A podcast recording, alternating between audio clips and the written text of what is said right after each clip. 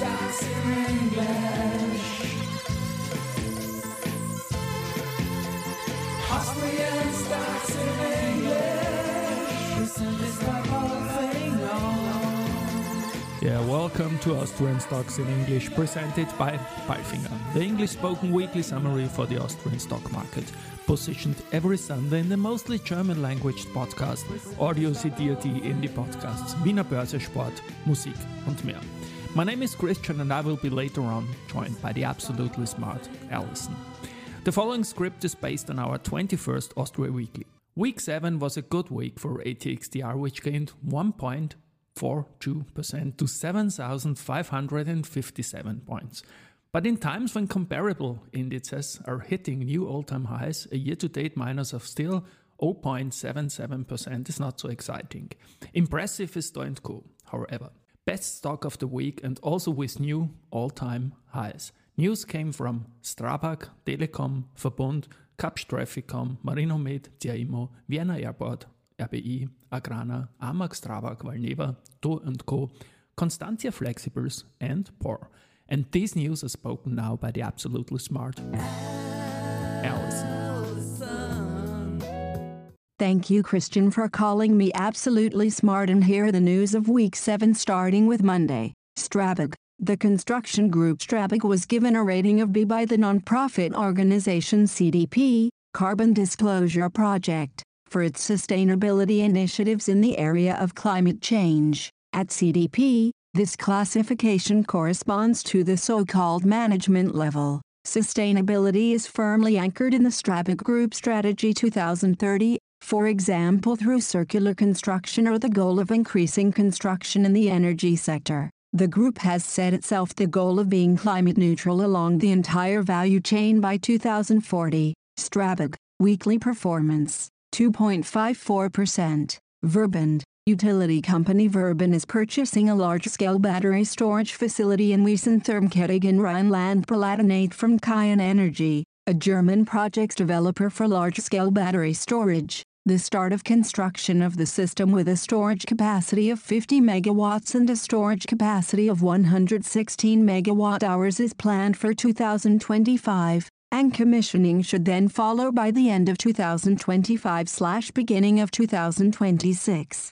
Kyon Energy and Verbund have already implemented several projects together. For example, the interconnected storage facilities in Eifelfen and Diespeck in Bavaria, each with 20 megawatts of storage capacity, were put into operation at the beginning of 2023. Verbund, weekly performance, minus 1.83%. A1, A1 Group has been recognized for leadership in corporate transparency and performance on climate change by global environmental nonprofit CDP, securing a place on its annual A list. Based on data reported through CDP's 2023 Climate Change Questionnaire, A1 is one of a small number of companies that achieved an A, out of over 21,000 companies scored. Telekom Austria, weekly performance, minus 1.14%. Tuesday, Kapsch TrafficCom, traffic management company Kapsch TrafficCom announced that it has been selected by the Swedish Transport Administration,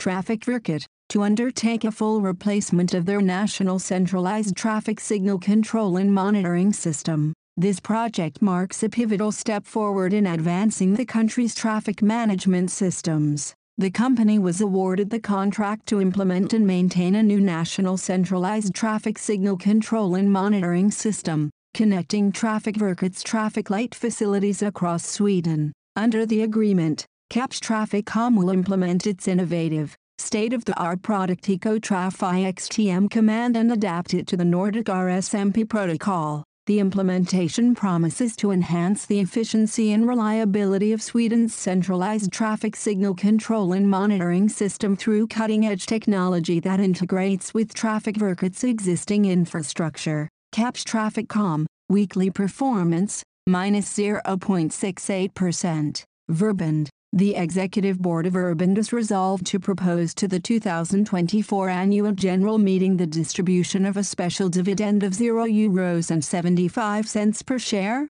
prior year, 1 euro and 16 cents per share, in addition to the regular dividend of 3 euros and 40 cents per share. prior year, 2 euros and 44 cents per share. The special dividend will allow shareholders to participate in the group's extraordinarily positive business performance for financial year 2023 by means of a higher payout, among other things. Verbund, weekly performance, minus 1.83%. Telekom Austria, A1 Group, in the financial year 2023, A1 Group increased its total revenues by 4.9% to 5.2 billion euro, driven by service revenue increase in all markets except for an FX-driven decline in Belarus. The highest contributions were stemming from Bulgaria, Austria and Croatia. Equipment revenues also increased in all markets except for Austria. In FY 2023, the EBIT reached Euros 911 MN,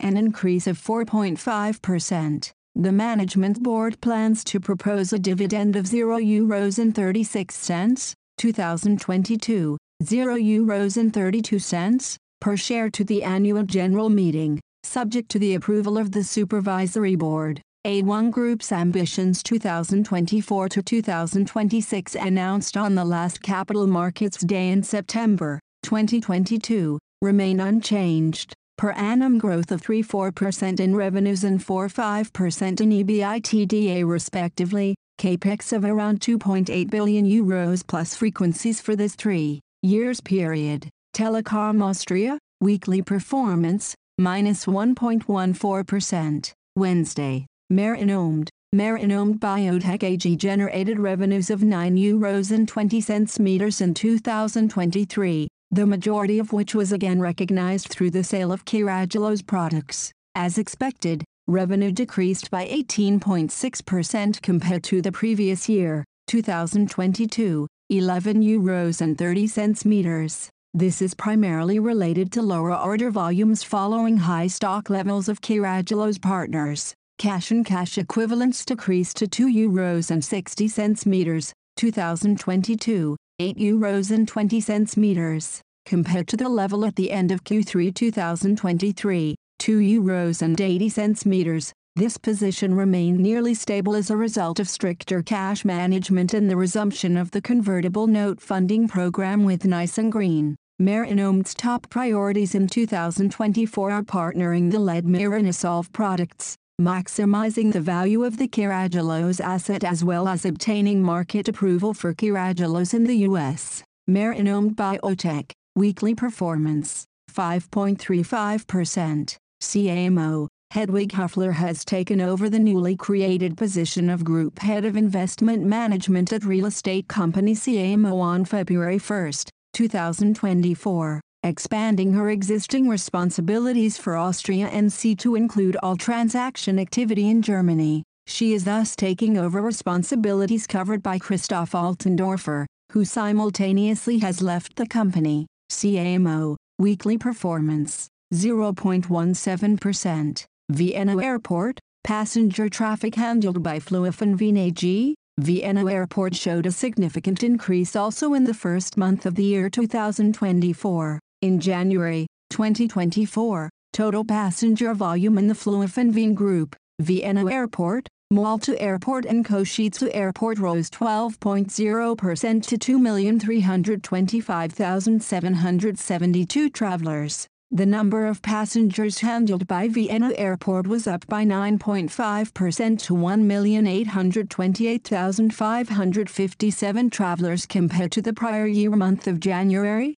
2023, Flughafen Wien, weekly performance, minus 0.20%. RBI, Raiffeisen Bank International AG, RBI is in advanced negotiations on the disposal of its 87.74% stake in Priorbank JSC and its subsidiaries, with Sovereign One Holding Limited, an investor from the United Arab Emirates, resulting in a potential exit of RBI from the Belarusian market. RBI, weekly performance, 2.10%. Thursday, Agrana, the supervisory board of Starch, Sugar and Fruits Group Agrana Beteiligungs AG resolved to appoint Stefan Meeder as a new member of the management board with effect from March 1, 2024. He will be responsible for internal audits at Agrana, assuming the role of Thomas Kubel. Agrana, weekly performance, 1.49%. AMAG, due to its broad setup, AMAG Austria Metall AG, a leading Austrian premium supplier of high-quality aluminium cast and flat-rolled products, reported a good earnings trend in all operating segments. Revenue in 2023 amounted to 1,459 euros and 20 cents million compared with 1,726 euros and 70 cents million in the previous year added the lower shipment volume as well as the lower aluminium price and premium level. The average three-month aluminium price was down by 16% from 2,713 USDT in the previous year to 2,285 USDT in the 2023 financial year. At 425,800 tons, total shipments were below the previous year's level, 442,000 tons, due to the market-led reduction in demand. At 188.4 million euros, earnings before interest, taxes, depreciation and amortization, EBITDA, represent AMAG's second highest operating result, 2022, 247.1 million euros. The management and supervisory boards will propose a dividend of 1 euro and 50 cents per share to the annual general meeting. AMAG, weekly performance, 1.79%. Strabag, Strabag SE, the publicly listed European technology group for construction services, today announced its initial figures for the 2023 financial year and issued an outlook for 2024. The Strabag SE Group increased its output volume by 8% to 19.1 billion euros in the 2023 financial year, setting a new record for this figure. Despite sharp declines on the residential construction market, the order backlog remained more or less stable at a very high level of 23.5 billion euros,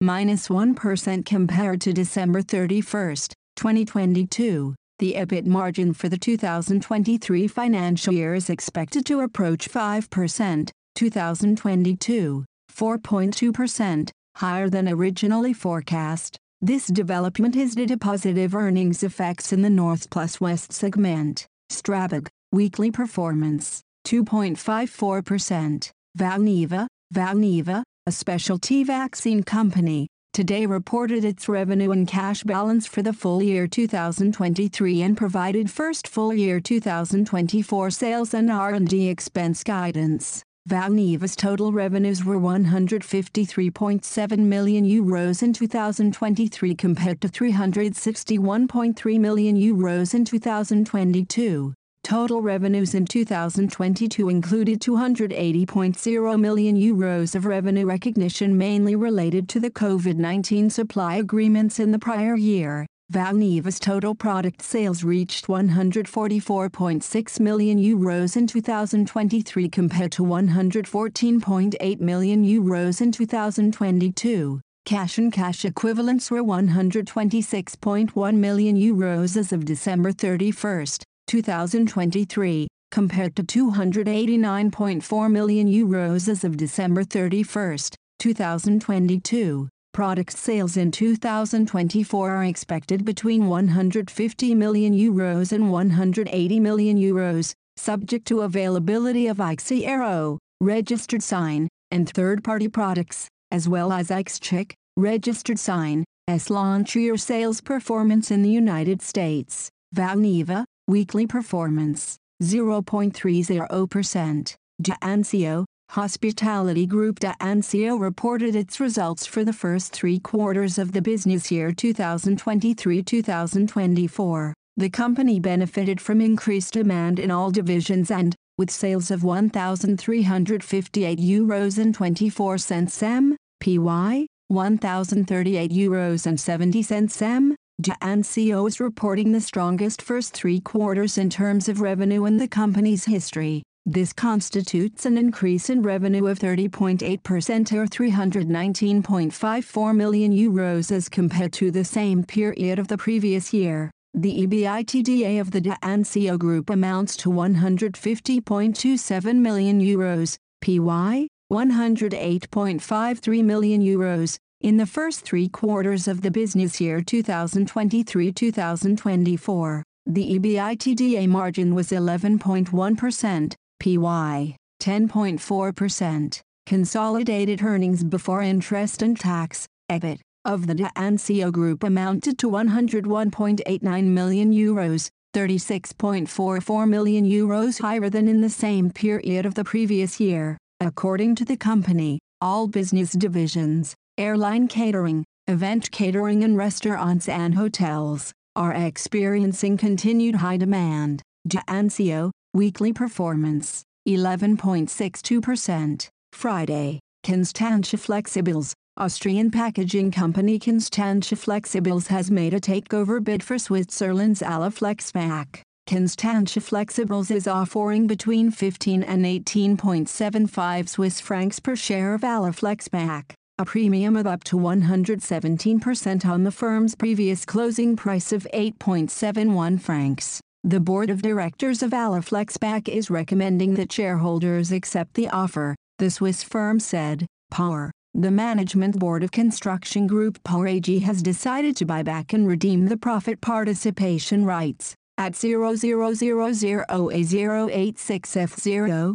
issued in 2007 via ABAP Beteiligungs Holding GmbH and transferred to Porr AG as issuer in 2019, which are currently outstanding in a nominal amount of 40.0 million euros, in their entirety from the sole investor. This will further reduce Porr's hybrid capital. Thanks to our progress in receivables management and the very pleasing increase in the equity ratio, this step will allow us to finalize the refinancing of our hybrid instruments and reduce our capital costs at the same time. Due to our positive business and earnings performance, we continue to expect a sustainable equity ratio of over 20%, says Karl-Heinz Strauss, CEO of Porr, Porr. Weekly performance 4.96%. And now bye bye from Alison. And Christian, we wish you a great week. Hear you next Sunday.